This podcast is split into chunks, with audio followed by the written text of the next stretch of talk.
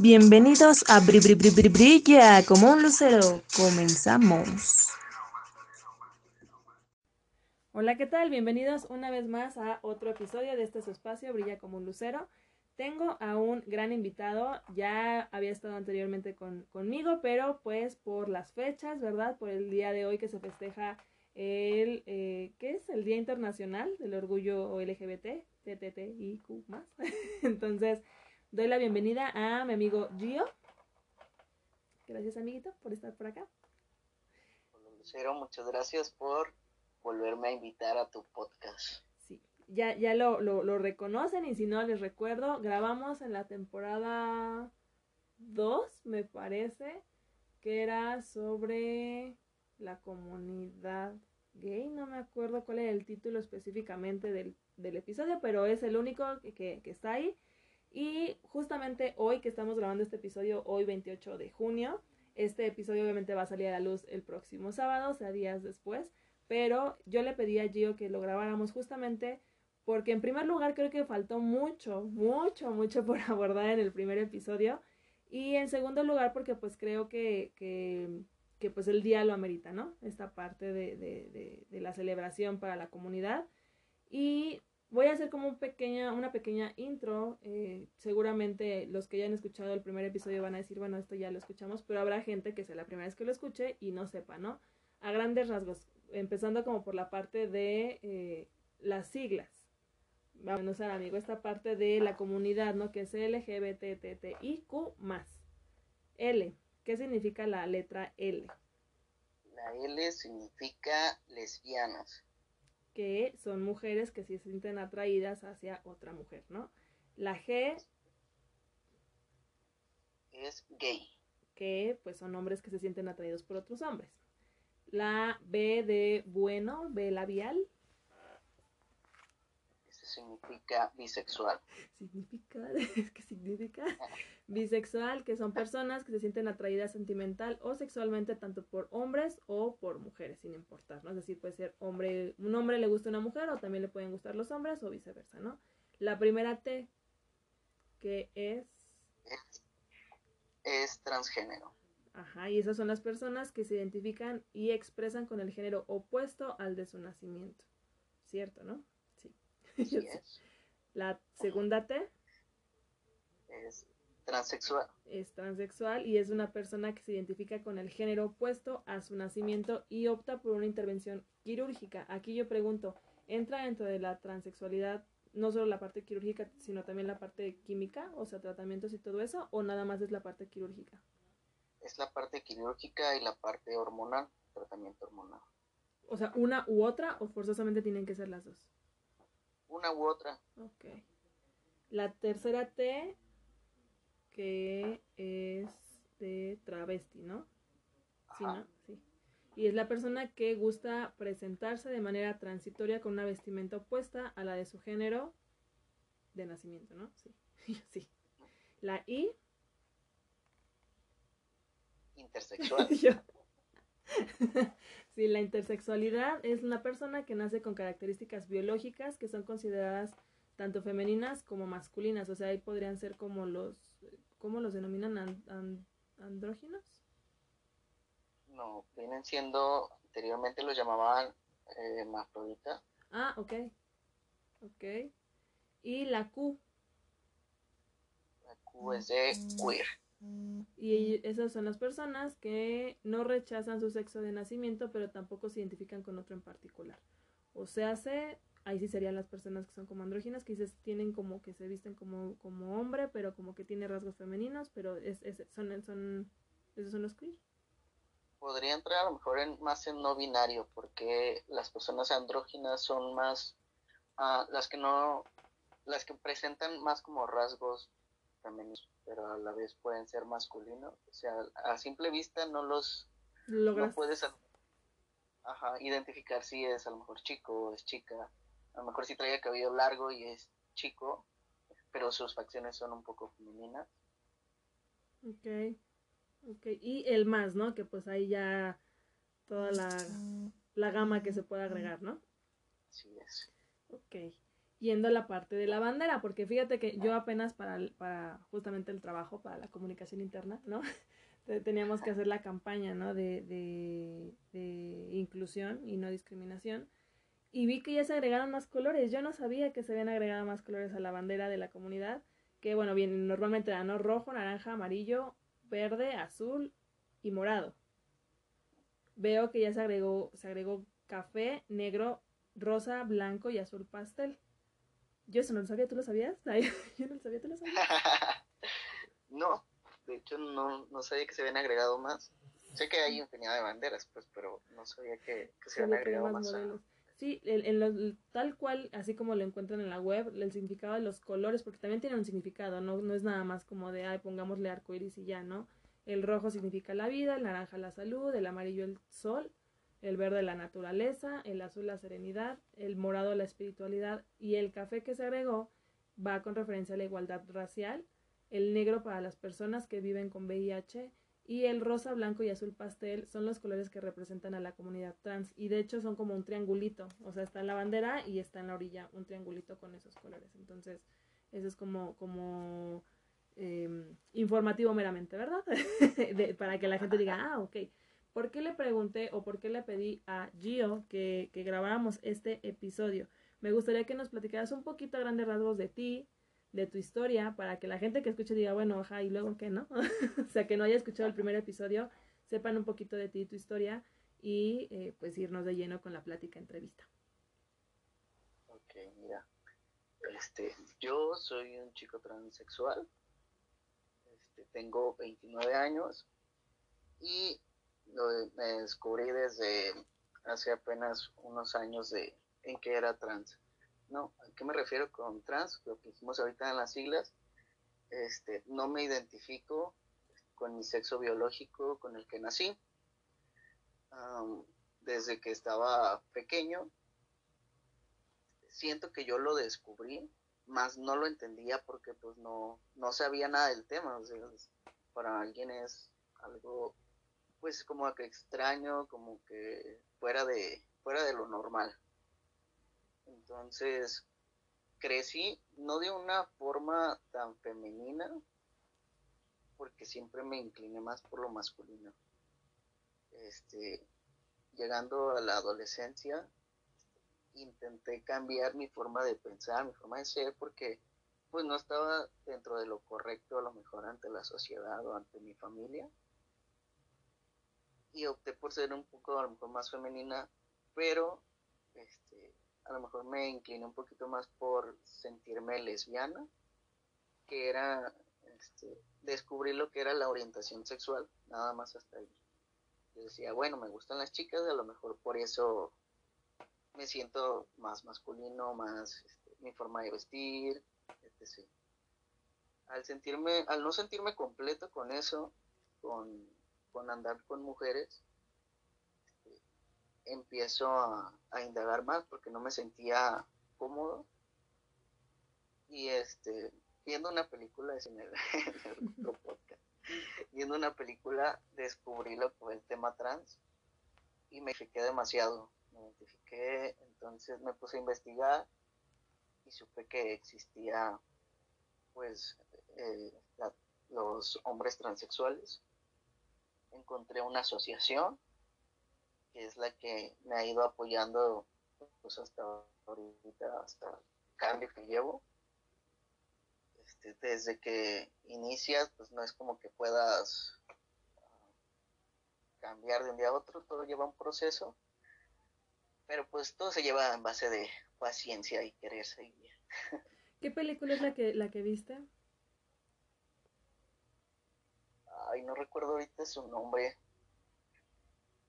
Bueno, si te acuerdas, me, lo compartas para compartírselos en, en, en, el contenido semanal, pues, para que la gente que a lo mejor diga, ah, mira, y lo vea, les pueda, les pueda servir. Y justamente diste como un muy buen resumen del ya gracias hasta aquí la entrevista no, de, de, de, lo que te voy a estar preguntando porque justamente a las personas que a lo mejor nos estén escuchando y, y no sepan de este tema también es un tema nuevo para mí yo lo decía a principios de este año, creo que fue cuando grabamos, o no sé cuándo grabamos el primer, sí creo que fue a principios de este año, ¿no? El primer... En noviembre.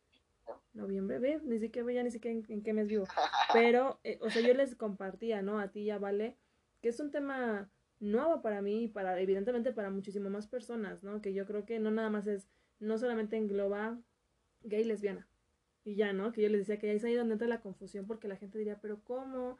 O sea, no se sienten a gusto, pero sí, pero su cuerpo, pero, pero la parte de orientación, pero la parte de género, o sea, es, es, un tema muy, muy amplio que obviamente no quiero entrar ahorita en detalles porque si les interesa, pues vayan y escuchen el primer episodio, ¿no?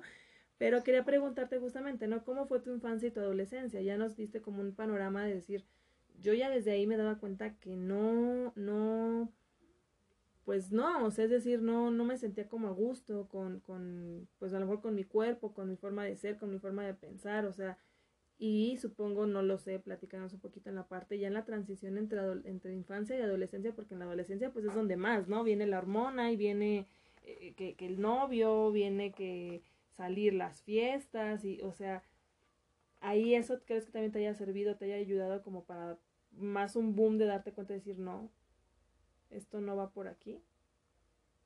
Yo siento que sí, o sea, yo me di, te digo, yo me di cuenta que algo no estaba bien, yo creo que desde el kinder, ¿no? Porque a mí me gustaba mi compañerita en vez de los compañeritos. Entonces, desde que fui creciendo, digo, hasta la adolescencia, cuando ya empezaba a, a, salir, ya después de la secundaria, intenté a lo mejor, te digo, ser un poco más femenina, porque era un rechazo, se puede decir que en mi casa, a lo mejor no tanto físico, pero sí eran comentarios muy homofóbicos, muy, eh, fuera de lugar a lo mejor, porque decía, bueno, entonces si yo les digo que a lo mejor me gusta o me atrae fulanita, no, no, me van a regañar, ¿no? Me van a castigarme, no sé. Entonces, como yo veía o yo escuchaba que hacían comentarios así, era como que, bueno, no, eso está mal y tengo que ser el prototipo a lo mejor de mujer que, que va por lo correcto. Cuando este, estaba en adolescencia sí llegué a salir con chicos y todo, pero no me, no me llenaba, no me sentía a gusto, yo siempre como que quería ser el macho. Entonces, sí fue algo complicado, incluso para la fiesta de 15 años. Este, fue, yo creo que fue un momento tan incómodo, tan tan ah, a lo mejor triste interiormente para mí, pero pues, era un sueño como que de mis papás, como que, bueno, sí, este, lo vamos a hacer porque ustedes quieren, pero no porque la verdad, ay, yo quiero una fiesta. Entonces son momentos que sí, el ponerme un vestido, el peinarme en las uñas y todo eso, era algo que a mí me hacía sentir muy mal. Puedo decir que a lo mejor sí llegué a pensar mal. A lo mejor sería muy fuerte decir un suicidio, pero sí una depresión que, que te tumba y no quieres salir de la habitación. ¿Y cómo llevabas esto ahorita que mencionabas? digo, ahorita regresamos al tema de, de, de, la depresión, ¿no? Pero decías, sí salía con chicos, sí llegué a tener a lo mejor, el noviecito, ¿no? De mano sudada, de decir, pues no, no quiero. O sea, no es lo mismo como, ah, bueno, la fiesta de 15 años porque pues ya tus papás la pagaron y todo, ¿no? Pero a lo mejor ya salir con alguien, pues no, no creo que haya llegado tu mamá y te dijera, mira, te traje a Juanito para que salgas con él. O sea, a lo mejor tú ya, o sea, dentro de este mismo chip y esta mentira, por así decirlo, entre comillas, esta cortina que tú estabas vendiendo hacia allá afuera, ¿cómo llevabas a cabo una relación de, de, de noviazgo, aunque fuera de manita sudada, cuando realmente decías, no? O sea... Pues más que nada era por porque no falta quien, y el novio, ¿y cuándo vas a tener novio? Y el novio, y la presión, ¿cuándo vas a traer a Ajá, la presión social, la presión familiar, entonces era así como que, ah, ya ahí está el novio, para que no me esté molestando. entonces, lo llevaba así, ya um, lo podría sobrellevar porque, como dices, pues era de manita sudada y ya, yo le decía al vato así de que, ay, ¿sabes qué? Ven a las 8 y yo a las 9 ya me voy a meter, ¿eh? o sea, pero, pero ellos nunca, o sea, nunca tuviste como esta confianza con un noviecito, así llamémosle, de decirle, ¿sabes qué? Me siento así. O sea, nunca hubo como una atracción de confusión, es decir, que tú dijeras, híjole, es que sí me cae bien el muchacho, el vato, a lo mejor no me trae tanto físicamente, pero sí siento como una estima con él, como, pues, como de compas, pero bueno, pues es mi noviecito, ¿sabes? O sea, o siempre, o tú ya desde ahí ya decías, no, no me gustan los chicos, no quiero, pero bueno, ya nada más para la cortina. Pues prácticamente sí era como para la cortina. Cuando salía de pedos y así, este, que salía con chicos, sí era, yo lo sentía más como mis compas, como mis amigos a pesar de que en ese tiempo era como la chica, ¿no? Y ellos, pues, hasta eso fueron muy relajados porque si yo decía, no, ¿sabes qué? Este, vamos de amigos, vamos de esto. Siempre fueron muy como que respetuosos en ese aspecto. Porque, este, eran como más abiertos.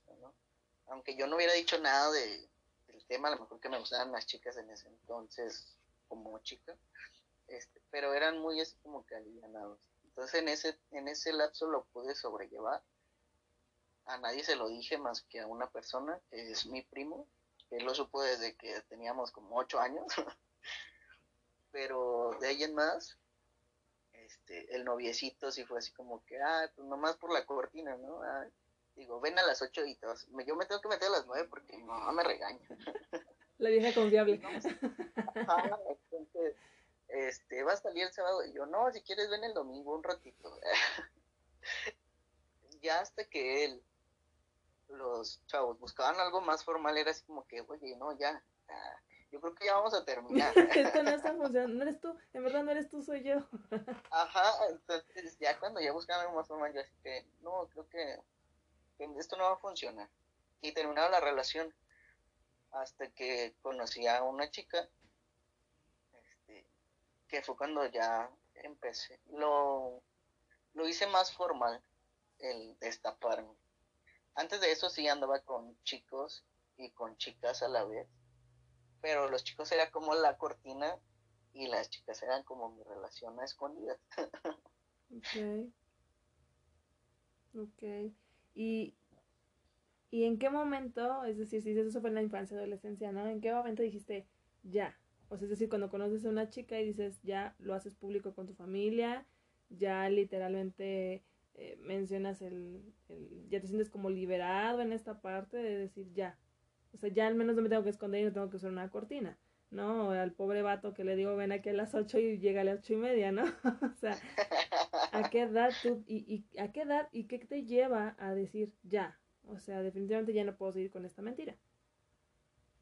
Yo creo que tenía como 19 años, creo, no recuerdo más o menos.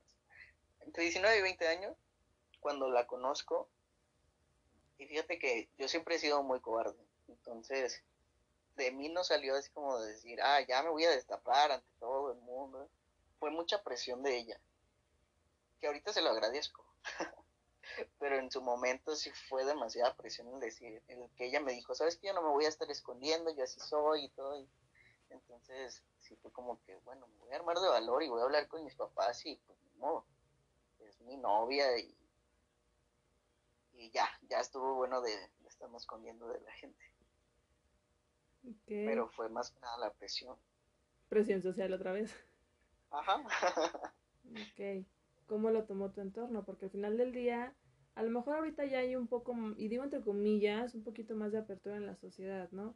Pero hace que 10 años, 9 años, pues todavía era como un tabú, ¿sabes? Como, no, ¿y cómo? ¿No? Y si tú me mencionas que tus papis eran como muy, este tipo de comentarios un poco machistas, un poco homofóbicos, entonces, ¿cómo lo tomaron? O sea, que su princesita, ¿no? con sus noviecitos de mano sudada, ¿cómo lo tomaron? Pues fíjate que mi papá siempre fue de pocas palabras. Mi papá nunca me dijo nada, ni bien ni mal. Mi mamá sí fue la que, como que, el típico comentario de que es que a lo mejor es porque no has probado. Porque voy a probar algo que no quiero. y ya, este, no, pues es que a mí no me parece y no sé qué. bueno, pues lo vas a aceptar o no. Dime de una vez porque pues tampoco yo no me voy a estar escondiendo y me voy a estar escondiendo a mi pareja pues como en ese momento yo pues me vieron decidido, bueno, decidida en ese entonces, pues como que se acabó la presión y dejaron así como pensando de que, ah, es una racha, se le va a pasar. Vieron que era en serio. okay. ok, y tu entorno, ah, esto estamos hablando de redes de apoyo familiares, pero ya en esa época sí tenías amigos, amigas, tu primo, pero bueno, también es familia, eh, tenías amistades que dijeras, este, pues les voy a decir también o, o, perdiste relación con, con, tus amistades o se fortaleció? Pues con las pocas amistades que tenía en ese entonces, pues ya lo veían un poco más normal. No, no pasé con que me dejaran de hablar por el simple hecho de en ese entonces ser homosexual. Entonces, creo que en ese aspecto no, no le, no le batallé o no le sufrí con, con discriminación bueno, tampoco a lo mejor con apoyo, porque es como todo. Ni le va ni le viene con quien esté. Sí, claro. Ok. ¿En qué momento, o sea, a los 19, 20 más o menos, decides ya, liberarte y decir, ya, ya, ya, basta de estar aquí con la cortina, decimos tú y yo, ¿no? ¿En qué momento te das cuenta que dices, no, no solo es este tema de mi pareja que me atraigan las mujeres, es un tema y que no me siento cómodo ya con el envase, ¿no? O sea, ¿en qué momento decides ya empezar el tratamiento y, y, todo lo que has avanzado hasta el día de hoy? tenía, si no me equivoco, como 27 años ya después. Entonces, empezó porque cuando yo empecé con esa persona, pues mi vestimenta a lo mejor era un poco más femenina todavía, pero yo no me sentía a gusto, a pesar de que estar con ella no me sentía a gusto. Entonces empecé a cambiar mi ropa por más unisex. Este, no totalmente masculina, pero sí un poquito más que disimulara que no era tan niña.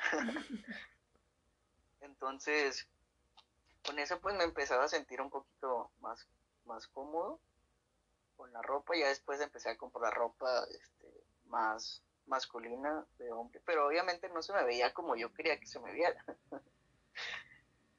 pero pues yo sentía que ya a lo mejor ya me sentía, ya me sentía un poquito mejor conmigo mismo.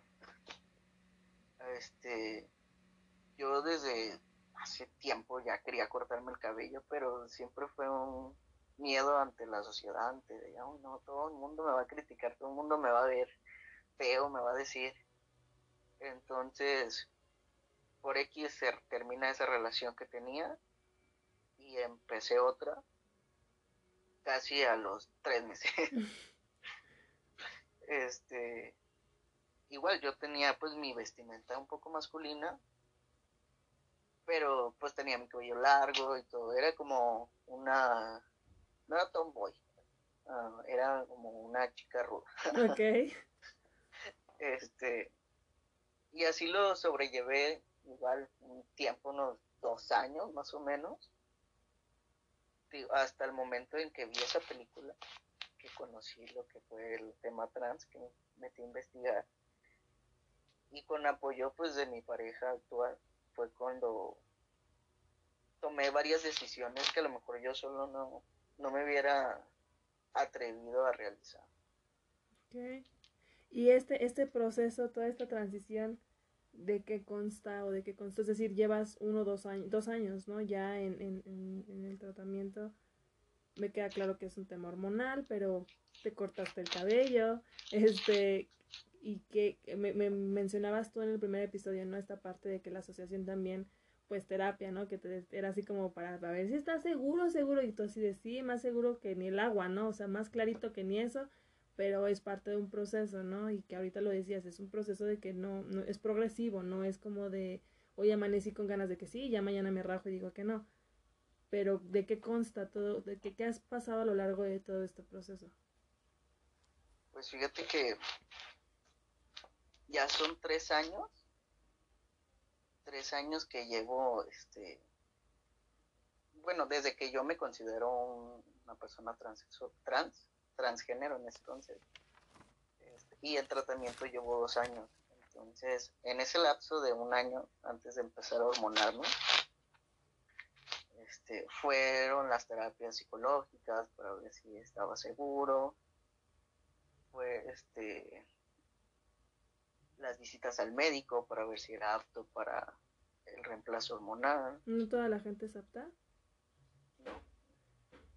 Eso te hacen varios estudios, pues para ver si, si tu cuerpo puede soportar las hormonas, porque hay muchos que tienen, no sé, a lo mejor ovario. Este, hay varias personas que tienen ovario poliquístico. Oh. Ya, perdón. Falla técnica con el perrito ladrador. No te preocupes, siempre nos pasa. Siempre esto de las mascotas son, es, un, es un tema siempre. Mencionabas que hay personas que tienen ovarios, este... Poliquísticos. Entonces, o tienen quistes, tienen que tratarse eso antes de poder hormonarse. Oh, y hay personas que definitivamente digas no, no, no se puede, tu, tu organismo no aguanta. Sí, depende porque haz de cuenta que las hormonas van directo al hígado. Entonces es como le echaras un shot, un shot directo al hígado hacerse estudios constantemente. Y es lo que te decir, y, y en este caso, es decir, tú tienes que seguir en tratamiento de por vida, nada más es por un periodo, y también eso, o sea, me queda claro que si es un shot hacia el hígado, no tiene como secuelas o no tiene consecuencias a futuro. Es por eso los controles médicos, más que nada, este, te hacen estudios cada seis meses, el tratamiento sí es de por vida, pero conforme van pasando los años, puede ir disminuyendo la cantidad de hormonas. A lo mejor el lapso es, si yo me inyecto cada 15 días, a lo mejor ya después van a ser cada mes o cada dos meses. Ok, ok, ok. Y en esta, en esta transición que, que, tuviste y que sigues teniendo, porque pues sigues en el tratamiento, ¿has llegado a tener como un choque, no sé si decirlo emocional o, o, o es decir, entre lo que crees entre lo que eres, en lo que ya vas a hacer, o sea, porque al final del día, incluso yo lo veo como está en la parte de, cómo te expresas, ¿no? El, hablar para ti, el hablar de ti, ¿no? El decir, eh, a, a, mí no me gustaba, o sea, ya, ya expresarte como, como género masculino, ¿sabes? O sea, es decir, y todo, este, todo este trabajo que lleva tiempo, creo yo, al final del día, más allá de la gente, sino contigo mismo, eh, ¿no llegaste a tener como un choque entre toda esta parte, entre lo que, en lo que eres, en lo que crees, en, lo, en, tu, en tu forma de pensar? Fíjate que no al 100 porque siempre, a lo mejor en mi interior yo me hablaba de esa manera. Aunque, aunque mi entorno me hablara en el género opuesto. Este, yo siempre en mi interior me hablaba de forma masculina. Y creo que eso me ayudó bastante. Lo único cuando no tuve conflicto, pero se me hizo un poco complicado fue en el cambio de nombre. Porque imagínate toda una vida escribiendo tu nombre anterior y vas a hacer algo y poner tu nuevo. O sea, es chido, pero también es, psicológicamente, no sé si es como que, neta, neta, si lo, si lo estás haciendo o si es válido, no sé, en esa forma cómo expresarlo, pero no fue complicado, pero sí, fue algo... Ajá. ok. ¿Tuviste o tienes hasta ahorita algún referente? Es decir, me queda claro que fue la, la película como el parteaguas, ¿no? Para decir, es esto, ¿no? Lo que quiero. Pero, pero tienes ahorita algún referente, decir, ah, mira, este es como mi, mi top, en, en, esto me guío, o en esta persona, o, o, alguien de la comunidad, o, o, dices, no, la verdad es que no.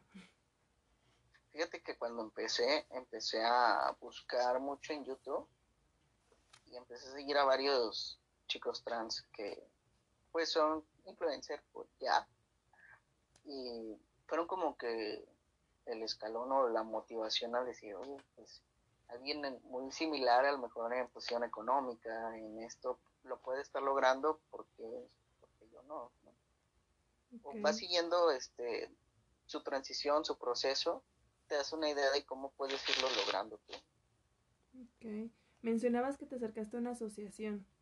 Esta asociación me queda claro que pues te da el apoyo psicológico y, y, supongo que pues es una igual como una red de apoyo porque supongo que hay más personas en la misma comunidad, ¿no? etcétera, pero ellos solventan parte de los gastos del tratamiento, meramente lo, lo, absorbes tú, qué tan caro es también, porque pues, no sé si, si las hormonas sean caras, que yo creo que sí. Pues fíjate que ellos más que nada te dan el apoyo emocional, este, la atención ya sea de,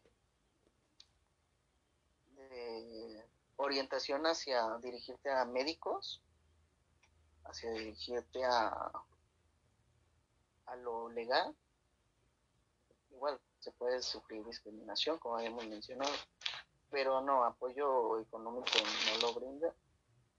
Las hormonas depende, hay varios tipos de hormonas y también que tu cuerpo las acepte. Hay hormonas que son algo más caras y hay una que son un poquito más económicas. Se puede decir porque imagínate si una persona se inyecta cada 15 días y la hormona más barata cuesta como 190 pesos. Entonces, bueno, pero si tu cuerpo resulta que es especialito, ¿verdad? Entonces, pues la de ciento y cacho, pues no le entró, entonces... Vas a pagar el doble o más. Uy, no. ¿Qué, ¿Qué hubieses cambiado hasta el día de hoy todo lo que has llevado en tu proceso? Bueno, antes de preguntarte eso, vamos al tema legal que decías, porque igual yo dije, bueno, pues cambias todo. O sea, o sea, te fuiste no nada más a la parte física, sino ahora le vámonos hasta lo legal. ¿Qué conllevó este proceso de, de, de la transición? Pues fíjate que primero la decisión, porque ¿cómo vas a hacer un cambio así? O sea, buscarte tu nombre, en buscar tu nombre, este, en ver las posibilidades que tienes en pensar en, bueno, voy a cambiar mi acta de nacimiento, voy a cambiar este, mis certificados de estudio, voy a cambiar prácticamente todo. Entonces, sí es algo que se tiene que pensar demasiado porque digo que muchas personas no se animan a realizar a lo mejor el cambio por evitarse todo el trámite. ¿no?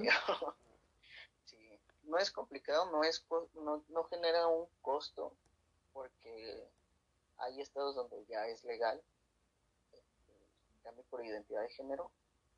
De hecho, yo fui a Ciudad de México a hacer mi cambio y me fui por parte de la asociación, porque ellos nos iban orientando. Ok, y es decir, vas, haces el trámite, supongo acá en, el que es en el registro civil, y luego de ahí, es decir, ya te lo dieron y empiezas a llevar tu documentación al, por ejemplo, a tu escuela, es decir, cambiaste todo, todo, todo, desde el kinder, primaria, secundaria, o sea, todo, todo, todo, todo, o nada más ya el, del, el de la universidad o el de la prepa, o, o sea, porque sí, sí realmente es todo, o sea, por ejemplo, incluso si en tu casa tú hiciste el contrato para el teléfono, no, la luz, el agua, pues también eso tiene que cambiar, ¿no? Al final del día. Exacto. Sí, yo hasta eso, por fortuna, no tenía ni cuentas bancarias, ni nada así como que estresante, ni pasaporte, ni nada de esas cosas. Pero, este, sí, te dan tu acta de nacimiento, esperas a que salga tu CURP nueva, que se ligue a la anterior, y desde ahí empiezas a hacer tu trámite. Igual, este, a fuerzas, primera instancia tienes que cambiar lo que es tu RFC, y de ahí para adelante, pues ya sea si cuentas con seguro social, tienes la opción de sacar uno nuevo, pero pues alguien que ya ha trabajado. ¿En tu antigüedad? Sí, claro. Hay que hacer una actualización de datos. Que hacer la actualización de datos y pues nada más es tener paciencia y esperar. a mí me tardaron como tres meses en hacer el cambio de LINS. Así es. Entonces, después de LINS, ah, empecé con los de la escuela Obviamente el kinder, pues no. ¿Quién sabe? de ahí ya me brinqué a primaria y secundaria. De hecho, lo acabo de cambiar hace poquito. Y estoy por el de prepa. Cambiar de prepa y de la universidad. Y así. Dices, dices que no fue un proceso, digo, entre comillas, tan tardado para la, la, los sistemas mexicanos, porque ah, no lo sabes a lo mejor, amigo, pero nos escuchan a veces de otros, de otros lados del charco que no es aquí en México. Entonces, el, el IMSS, para explicarle a la gente, ¿no? O el Seguro Social es la institución médica, por así decirlo, ¿no? Que nos toca eh, por ley cuando te contratan en algún trabajo. El, el ISTE, por ejemplo, en este caso, que es para el sector público, ¿no? El sector gobierno eh, y para, para los demás que somos godines nos dan el IMSS, el Instituto Mexicano del Seguro Social. En todo este proceso que has tenido legal, em, eh, la asociación, el tema hormonal, etcétera, etcétera, ¿qué hubieses cambiado de tu proceso? Es decir, si, si en tu posibilidad estuviera decir esto definitivamente yo lo cambiaría o lo facilitaría o lo ahorraría, no sé, ¿qué cambiarías? En mi proceso yo creo que nada. Creo que no cambiaré nada en mi proceso. Ni desde emocional, ni desde legal, a lo mejor tampoco.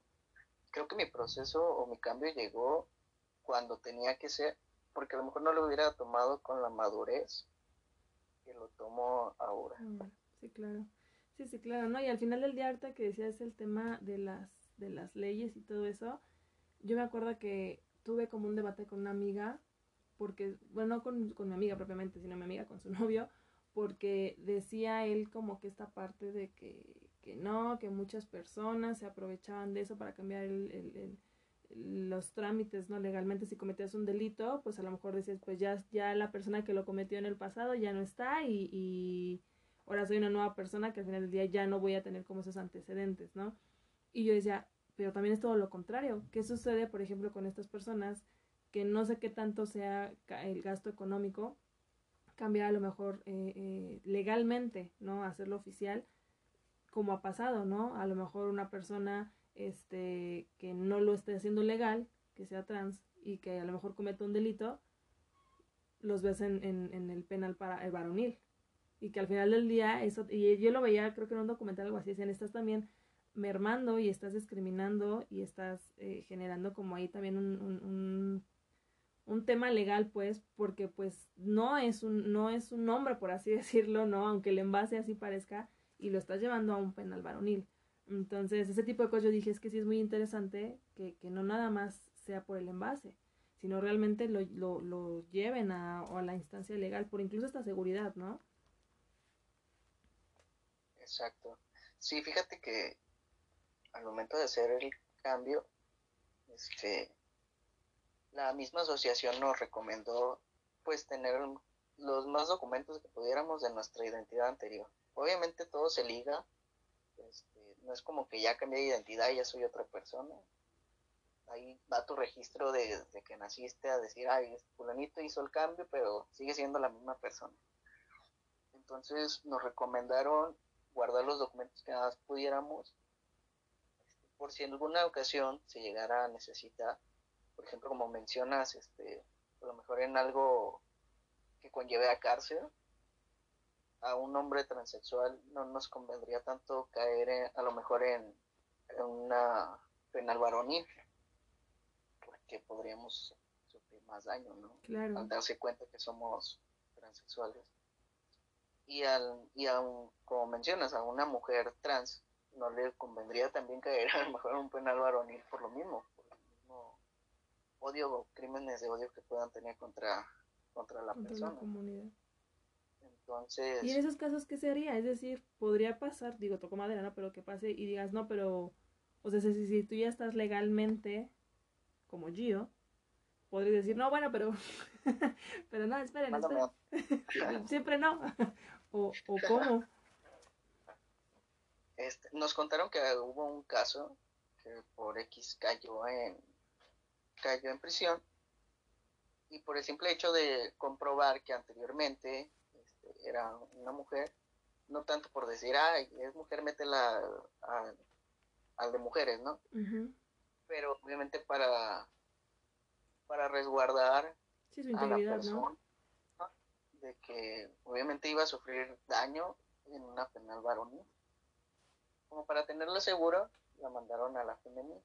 Pero pues no quiere decir que sea por discriminación, ni mucho menos, más que nada fue por, seguridad. Ok, mira, y eso es interesante, eso yo no lo sabía, yo pensaría que era así como de, bueno, ya, y lo demás lo echo en una fogata, le prendo fuego y quedó en el pasado. ¿Cómo decidiste o, o por qué decidiste Gio, Giovanni? Ese nombre lo decidí desde que tenía, digo, como ocho años, siete, ocho años. Estaba muy de moda Giovanni Dos Santos. Cristiano Ronaldo, por favor.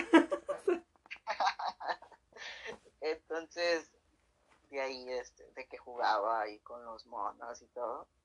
Este, así se llamaba el mono, a Giovanni. Y en una ocasión yo le dije a mi primo cómo me sentía, oye, a mí me gustaría que me llamaran como niño, ¿no? Ah, sí, ¿cómo te gustaría? Yo, ah, pues yo me quiero llamar Giovanni. Ah, no, sí, está bien. Y ya para todo, desde, que, desde que estábamos niños era de que, ay, Gio, Giovanni, y aquello ya. De ahí tuve la posibilidad de, ahora que ya iba a elegir mi nombre, estuve pensando en más nombres, ¿no? Decir, ay, me hubiera gustado llamarme así. Pero créeme que no me identifiqué con ninguno. Julio César, ¿no? Como luego algo. sí. Entonces, sí, quise intentar ponerme otro, pero no. No, no te, no te daba la corazonada el... Ajá, entonces yo me sentía identificado con ese nombre desde que estaba. Ok, qué padre, qué padre, la verdad que lo hayas... Y nunca lo hubiera pensado, ¿no? Yo, yo pensaría que así como, ah, pues me gusta el nombre, y así como cuando uno piensa para el nombre de los hijos, ¿no? Una cosa así. ok, hace rato mencionabas esta parte de, de que también la, la, la asociación, pues me queda clarísimo que ayuda bastante, ¿no? A esta parte incluso eh, psicológica y todo. Y yo te mencionaba antes de grabar, ¿no? Que, que yo quería hablar, digo, no sé si tú estés familiarizado con ese término, de los ecosig, eh, que básicamente son, este, son como, ¿cómo decirlo? O sea, son como, no sé, es que no son asociaciones, pero son, ¿cómo decirlo? como un, una forma en la que algunas personas, que me queda claro que dentro de la ignorancia, ¿no? Que te platicaba yo hace ratito en un audio, creen que, que esto es pasajero, ¿no? Que es una enfermedad que incluso, ¿no? Ya salió de, del, del DSM-5, ya salió dentro de, del, de los diagnósticos de trastornos, ya lo sacaron porque pues ya quedó clarísimo que no, no lo es. Y yo encontré este término, no sé si tú lo has escuchado o estés familiarizado con eso. Lo he escuchado nada más, que es lo de las terapias de conversión, pero... No estás como tan familiarizado. O sea, has conocido a alguien que, porque por ejemplo, no hay aquí encontré tal cual, que, el, ¿qué son los ecosignos? Son los esfuerzos para corregir la orientación sexual y de identidad de género. Las prácticas son aplicadas a las personas que decidieron, entre comillas, ¿no? salir del closet, principalmente niñas, niños y adolescentes. Y evidentemente, como dices, no es un tratamiento, no es una terapia, y lo digo entre comillas, donde pues normalmente son actos que constituyen tratos crueles, inhumanos, degradantes o hasta incluso tortura. O sea, este típico de, te decía yo como, ¿cómo se llama cuando se los llevan y los aíslan? Este como un internado, como un, este, pues sí, o sea, retiros, ¿no? O sea, así como, como si fueran anexos, ¿no? Literal. Y literal consiste en la privación de la libertad, tortura, violaciones correctivas, terapias de conversión, violencia económica y rechazo familiar, ¿no? Este tipo de personas se justifican con argumentos morales, científicos, ideológicos y políticos que tienen una herencia evidentemente pues religiosa, ¿no? Argumentos que vulneran los derechos humanos de, de las personas de la comunidad y son buscados principalmente por familiares de personas con orientación sexual, identidad de género o expresión de género no heteronormativa, ¿no? Este, y, lamentablemente aquí en México, en la Ciudad de México, se considera un acto discriminatorio, ya que buscan revertir la orientación sexual o identidad de género. Y esto puede ser denunciado. ¿Por qué lo menciono? Porque justamente ayer, ayer estaba platicando con una de mis mejores amigas de este tema porque vimos un video en este búsquenlo así tal cual en YouTube, pongan Pepe y Teo en Venga la Alegría. No sé si tú lo llegaste a ver, pero hicieron como un debate, estaba esta Paula Durante, creo, Alejandra Ley, y dos personas, una que defendía a esta parte heteronormativa de familia, ¿no? Nuclear hombre, mujer, etcétera, y otro señor que hablaba de las terapias, este, ¿cómo, cómo hiciste las terapias de conversión? y él decía, ¿no? O sea, me daba tanto coraje, no sé si coraje, risa, ok, mi amigo igual estaba así con cara de qué onda. Decía, es que eso se te puede quitar. Eso es un gusto, eso es un sentimiento. Decía, o sea, se te puede quitar y si tú no te sientes a gusto con el sentimiento, puedes, puedes eh, crear la heterosexualidad. ¿Qué opinas tú de eso? es decir, que, que, que, a este nivel, en el pleno 2021, existan personas que crean que esto es como un tumor, que esto es como una enfermedad, como un gusto, como, ay, hoy me gusta el helado de chocolate, mañana quiero que me guste el de fresa. O sea, ¿qué opinas tú que lo vives y que estás del otro lado de la cancha de este tipo de personas? Fíjate que sí ese video, yo también hice bilis con él. también, a ti también se te derramó como que algo en el estómago, amigo. sí, la verdad es que sí, sí, ¿eh? Sí, fue muy intenso y la verdad, en que hablen de, de eso sin saber o sin vivirlo, sin sentirlo, sí es demasiado frustrante, porque no saben lo que conlleva el llevar un tipo de vida como el que llevamos. A lo mejor antes de, de salir del closet, como dicen, este, pues el pasar miedos, el pasar este el temor a lo que te vayan a decir, a que te vaya a rechazar la gente, que te vaya a rechazar tu familia, el que no seas el prototipo de, persona de lo que entra en la sociedad como normal. Entonces, si es un proceso difícil y que la gente todavía se atreva a señalarlo, a decirte que estás mal o que estás enfermo, pues creo que, que no se imaginan el daño que, que le hacen a la otra persona. Sí. Sí, la verdad es que yo también igual, y lo vi por segunda vez porque se lo enseñé a mi amiga y volví a derramar la misma vez porque decía, es increíble que, que en, esta época yo creo que lo desconocido crea miedo, eso es un hecho, ¿no? Pero no te puedes justificar en que no conozcas algo y lo respaldes con tu ignorancia, ¿no? O sea, uno de los señores hablaba de datos numéricos que quién sabe dónde salían y decía que en México los homosexuales son los que tenían el índice más alto de de SIDA, ¿no? O sea, o sea tener ese tipo de, de, de, incongruencia y de comentarios, y, e incluso el otro tipo, ¿no? Decir que él era especialista y que era psicólogo, y dices, oye, o sea, estás desvirtuando, ¿no? A, la carrera y a muchas personas que por, justamente por gente como él, pues genera mucho, yo creo que genera mucho más odio, genera mucho más eh, conflicto para las personas, como en tu caso, a lo mejor que dices tú a mí porque me presionaron, ¿no? A alguien que le agradezco, pero por gente como él, tú dices, sí, a lo mejor tienen razón, no es, no es normal, ¿no? No está bien. Y, y yo creo que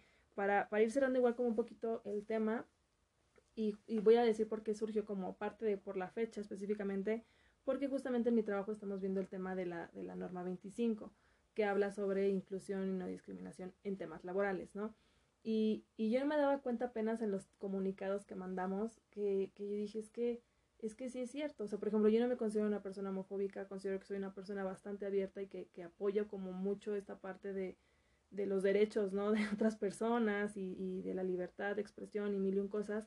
Pero me di cuenta que dentro de nuestra misma ignorancia, dentro de nuestro mismo, ¿cómo decirlo? Crianza, entorno, sociedad, estamos muy, muy en una cajita donde no nos damos cuenta en la forma en la que nos expresamos, en la forma en la que pues sí, en la que a veces, por ejemplo, yo te decía hace ratito, ¿no? El típico estereotipo, ¿no? Que a lo mejor inconscientemente hay gente que te diga, yo no soy machista, yo no soy homofóbico, pero si ven a un niño corriendo y le dicen, ay, corres como niña, ¿no?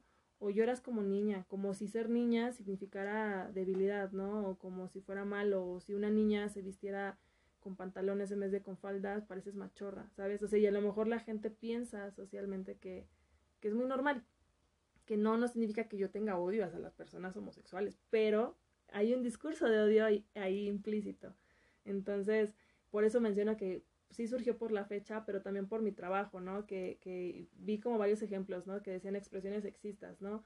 Y sí cierto, o sea, hoy en día yo veo políticas internas y digo, es que lo redactamos de una forma muy inconsciente, ¿no? O sea, por ejemplo, ¿no? Decía una expresión sexista, este, es responsabilidad de cada jefe de departamento de cada jefe de departamento. O sea, en vez de que digas es responsabilidad de las jefaturas de departamento, o sea, ya desde ahí estás invisibilizando ajá, a, las mujeres de forma inconsciente, ¿no? O sea, o, expresiones como, por ejemplo, el afeminado, la machorra, este, eh, sí, o sea, el, bicolor, el, o sea, decirlo tal cual como es su nombre, ¿no? Una persona gay, una, una lesbiana, una persona bisexual, o sea, ¿por qué caer en este, en este son del humor mexicano, digo entre comillas, con el afán de joder y de, de inconscientemente, pues, hacer burla de algo o de alguien? O sea, eso es como el, como el por qué surgió todo esto.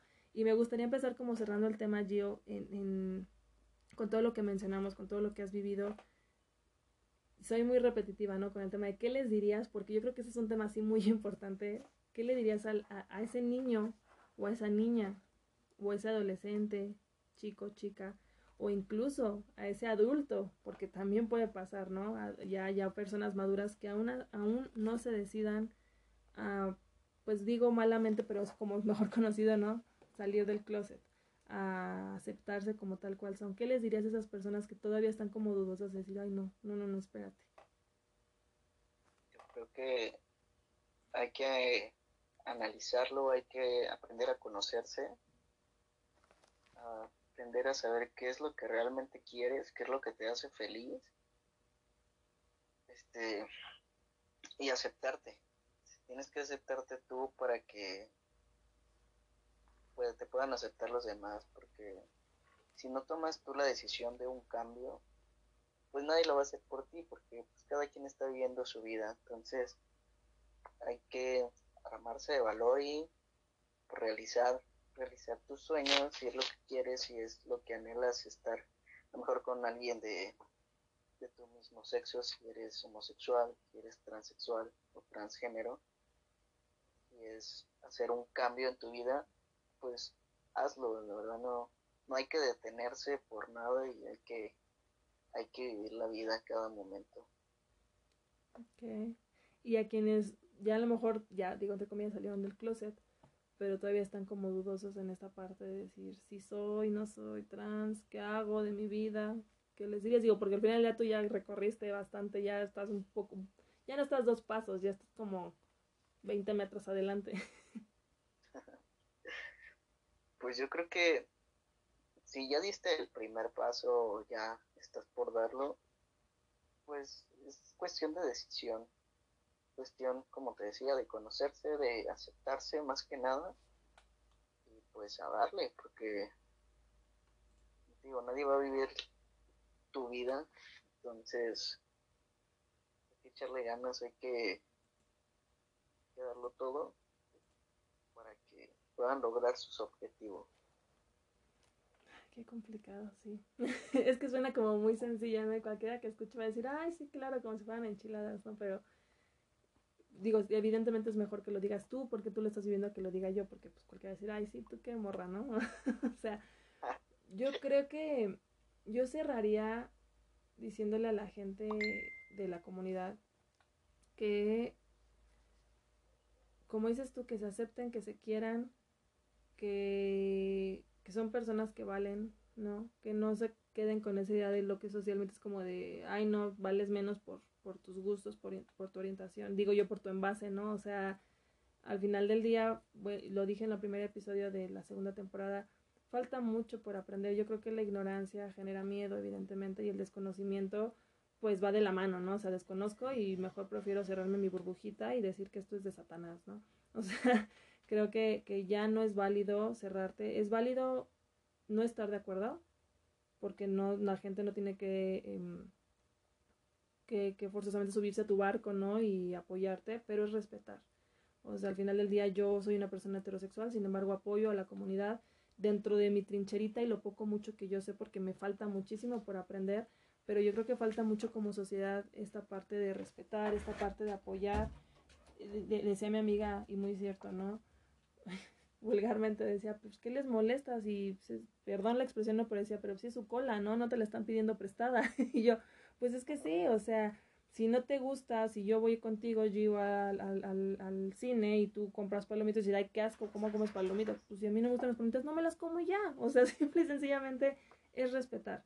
Es respetar, es investigar, es no, no discriminar y no no tener estos discursos de odio que están al final del día haciéndole mucho daño a los niños, a los adolescentes, ya y adultos también que dices, bueno, ya como adulto pues ya tiene un poquito más de herramientas, ¿no? Pero un niño, una niña tú lo dijiste y se me fue, ya no, ya no hablamos del tema de la depresión que viviste, pero hay muchos suicidios, hay muchos suicidios, hay mucha, de, de niños, ¿no? Que al final del día no se sienten apoyados por la familia, por, por el entorno, entonces hay que ser más tolerantes, hay que informarnos más y pues esperando les guste este episodio que, que pues es como la segunda parte por así decirlo, aunque ya fue más de lleno con, con, tu, con tu historia. Este, te agradezco nuevamente, amiguito, que te hayas conectado, que estemos aquí platicando y pues nada más lo que hemos venido repitiendo. Este, hay que aceptarnos, es cuestión de paciencia, no se desesperen. Todo, todo llega a su momento. Y después, entonces, mientras ese sea su objetivo, van a llegar ahí. Perfecto. Pues ya saben, las redes sociales brilla como un lucero, tanto en Facebook, Instagram, ya también tenemos Twitter, aunque no lo uso tanto porque aún no le sé mover muy bien. Este, y las plataformas donde pueden estar escuchando este y todos los demás episodios de la temporada 1, 2 y 3 y bueno, los de esta cuarta también en Google Podcast, Overcast, Anchor y Spotify. Les mando un fuerte abrazo, cuídense mucho y nos vemos en la próxima. Thank you.